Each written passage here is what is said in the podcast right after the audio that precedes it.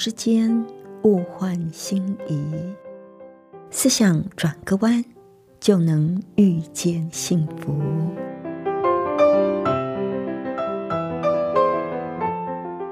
这里是希望之声，我是唐瑶，邀请您和我一起在今天遇见幸福。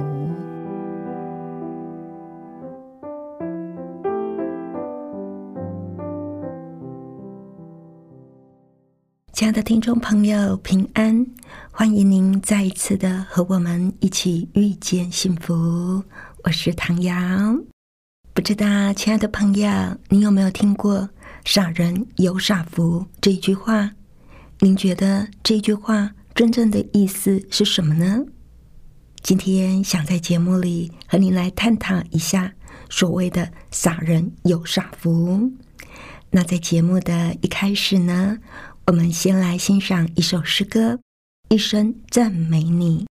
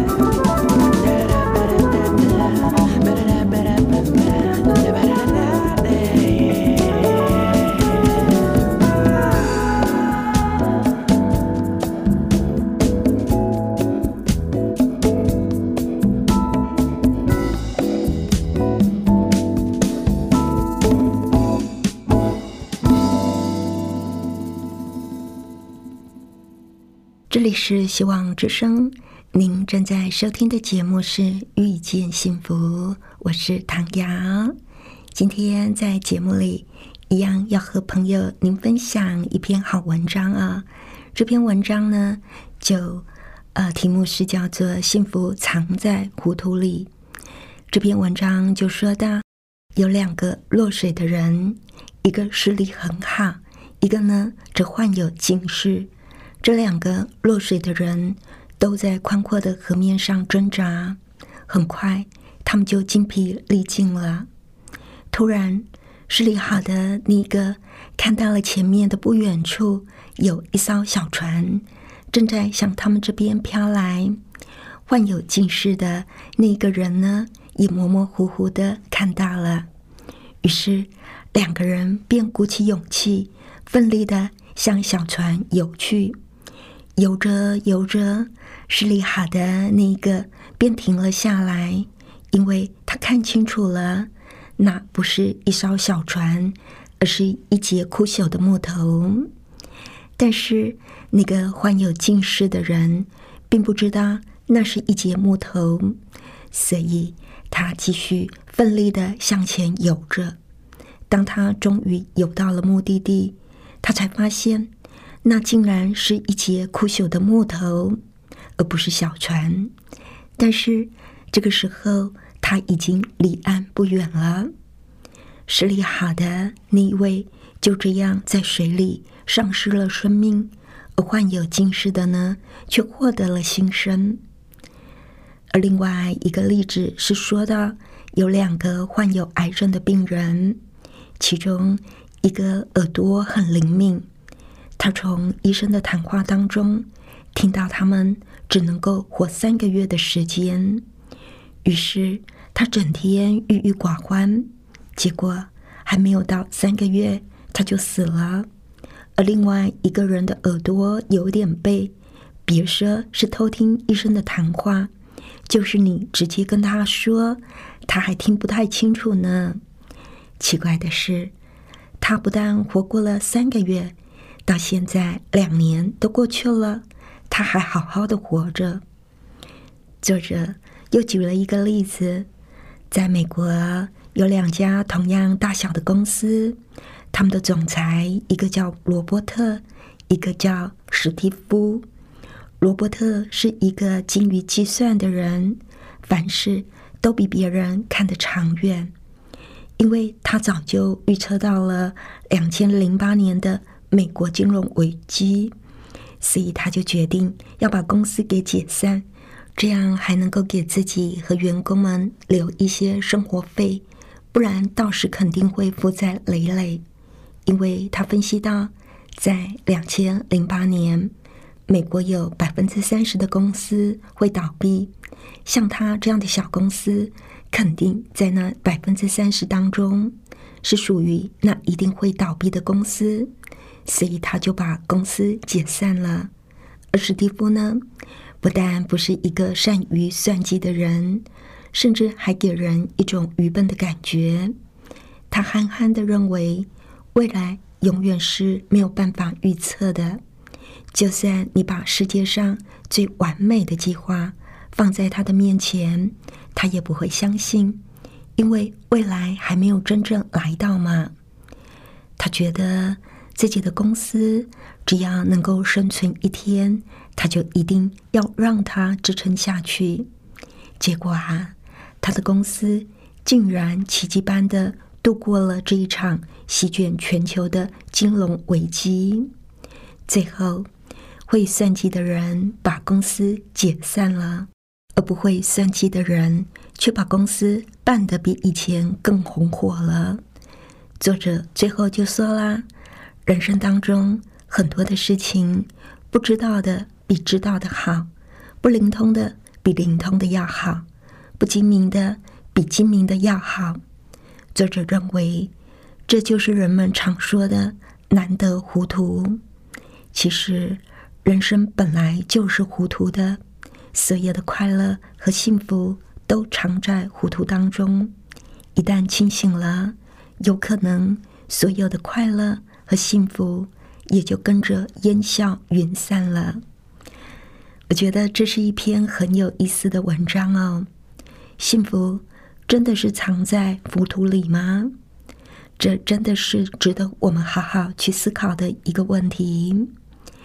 在第一个故事里，两个落水的人看见远方的一艘小船，顿时燃起了希望，鼓起勇气，使劲的往前划。比较接近的时候，视力好的才发现。哪里是什么小船？只不过是一截枯朽的木头罢了。当他发现了这个事实，他就完全泄了气，再也没有挣扎求生的勇气。他放弃了。这一放弃，连带存活的生机也被他放弃了。而另一个近视的人，因为看不清楚，所以他相信得救的希望就在前方。所以他继续的往前游，为他的得救而拼尽全力往前游。最后他得救了。我在想的是，如果我们的视力很好，那怎么办呢？当我们看清事实的时候，我们可以不放弃吗？同样的，在第二个故事里，那个耳朵灵敏的人。在得知自己得了癌症之后，如果能够勇敢面对，那么他也不至于郁郁寡欢、提前离世吧。而在第三个故事里，我并不觉得史蒂夫是一个糊涂人，我反而觉得他是一个坚持到底、不到最后一刻不轻易放弃的人。亲爱的朋友，您在这三个失败的人身上。有没有发现到一个共同的特点呢？没有错，就是太快放弃。为什么人会放弃呢？放弃的理由大部分是因为看不到希望，觉得再多的努力也不能够改变什么。那么何不放弃呢？太快放弃的人，却都没有想到问自己一个问题，那就是。真的没有希望了吗？真的再多的努力都改变不了什么了吗？一九八二年，有一个来自美国酷爱造船航海的史蒂夫·卡拉汉，驾着亲手打造的帆船“拿破仑独奏号”，从罗德岛出发，航行到英国，参加帆船比赛。后来，因为船身出现裂痕。所以不得不退赛的他，就沿着西班牙、葡萄牙航行，准备横渡大西洋到加勒比海。就在他享受着无拘无束的航海生活的时候，灾难突然降临了。拿破仑独舟号遇到了强烈的暴风雨，随后又受到鲸鱼的撞击，船身严重的破损。史蒂夫只好被迫放弃船只，带着简易的装备跳上橡皮救生筏。除了救生装备之外，史蒂夫的身上就只有十盎司的花生、十六盎司的豆子，以及一些鸡蛋、牛奶和葡萄干，还有八品托的饮用水。史蒂夫估计，如果他省吃俭用，这些食物呢？最多可以撑上十八天，但是谁也没有想到，他就这样坐在救生筏上，在海上漂流了七十六天，整整有两个半月呢。在这七十六天里，史蒂夫每天都在跟死神搏斗。他曾经被鲨鱼群包围，也曾经反锁在船舱内，差一点窒息，而且。他每天都得忍受着被水包围却没有水可以喝的痛苦。他受到雨水的侵袭、太阳的曝晒，形容枯槁。但是他从来都没有放弃我要活下去的信念。最后，他终于在加勒比海域的瓜德鲁普岛的外海被当地的渔民救起。是什么让史蒂夫？在这种恶劣的环境之下存活下来，靠的就是信念。我要活下去的信念，让他克服了饥饿、口渴、酷暑，甚至面对鲨鱼的恐惧，最后撑了七十六天才获救。一般的人在那种情况之下，可能早早就放弃了。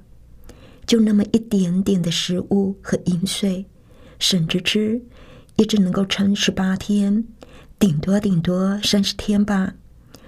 我们可以想象，在那茫茫大海里，一个人在小小的救生筏上，又饿又渴又塞，旁边还不时出现鲨鱼群，这时候要放弃是多么容易的。我在猜。某种声音也曾经在史蒂夫的耳边对他说：“放弃吧，没有人会来救你的。”但是史蒂夫却不理会这种声音，他用信心向自己喊话：“我一定要活下去，我不要放弃，我要坚持到底，我要撑到最后一口气。”因为他的不放弃，所以。他能够在海上漂流七十六天之后获救，写下历史的奇迹。我们常常会问：这样做会不会有结果？会不会有效？会不会有帮助？我们都希望所做的事情有效果，困难的问题能够被解决，所以经常就会问：我们在做的事情是不是有效？能不能够改善解决问题？这样的情况当然是很理所当然的，因为决定要做一件事，绝对要付出代价，所以总是会评估这样做值不值得。但是我们是人，不是上帝，对未来无法绝对有所把握，所以当我们问起这些问题的时候，往往都是没有十足把握的。既然没有把握，就常质疑是不是还要付出，考虑是不是要继续做下去，以至于对的事情也放弃去做了。没有去做对的事情，就不会有好事情发生。我们之所以会觉得没有把握，或许有他的理由，或许在过去可能曾经试过而没有效果。曾经努力过，却失败了。但是，如果我们知道会有效果，那么即使再辛苦，我们都愿意付出。相反的，如果问题是没有把握的，那么又何必白费功夫呢？可是，像这样的思考看起来有理，实际上却是没有功能的困思哦。有一个故事呢，讲到有。人到海边去散步，看到一个少年在捡拾沙滩上的海星。少年不断的把海星捡起来，抛回大海，免得被晒死。然后呢，他又会再捡起另一颗被涨潮推上岸的海星。这游客就不解的问啦：下一波的海水来的时候，成千上万的海星就会又被推上岸了。你这样做？会带来多少的改变呢？少年却坚定的回答说：“对我来说，改变不是很大，但是对我手上这个海星来说，却大大不同。期待好结果固然是十分正常合理的想法，但是我们却常常因为觉得不能够成功，就放弃做对的事情。”而且，这种预估失败也会成为习惯性的借口。在圣经的传道书十一章四节说：“看风的必不撒种，望云的必不收割。”其实，我们的责任是要学习用对的想法去做对的事情，以对的态度讲对的话，而结果呢，就由上帝负责。我们只管去做对的事情，不让结果或者是成败动摇、阻止我们去做对的事情。如果我们能够持续下去，一定会看到，我们会蒙受上帝的祝福。做对事不见得立即有效，但是不去做对的事情，那就更不可能有效了。真正的幸福不是藏在糊涂里，而是持续去做对的事情，不轻言放弃。在旧约圣经传道书十一章六节，圣经上说：“早晨要撒你的种，晚上也不要歇你的手，因为你不知道哪一样发旺，或是早撒的，或是晚撒的，或是两样都好。傻人有傻福。”这一句话真正的意思是，傻人不会太计较。得失、输赢以及成败，所以他会坚持到底。而这种坚持呢，就让他得到很好的收获。所以了，亲爱的朋友，当我们遇到困难、想要放弃的时候，不妨再坚持一下，继续做对的事情。最后，我们一定会得到上帝的祝福的。那在节目的最后。我们来欣赏一首诗歌《新天新地》。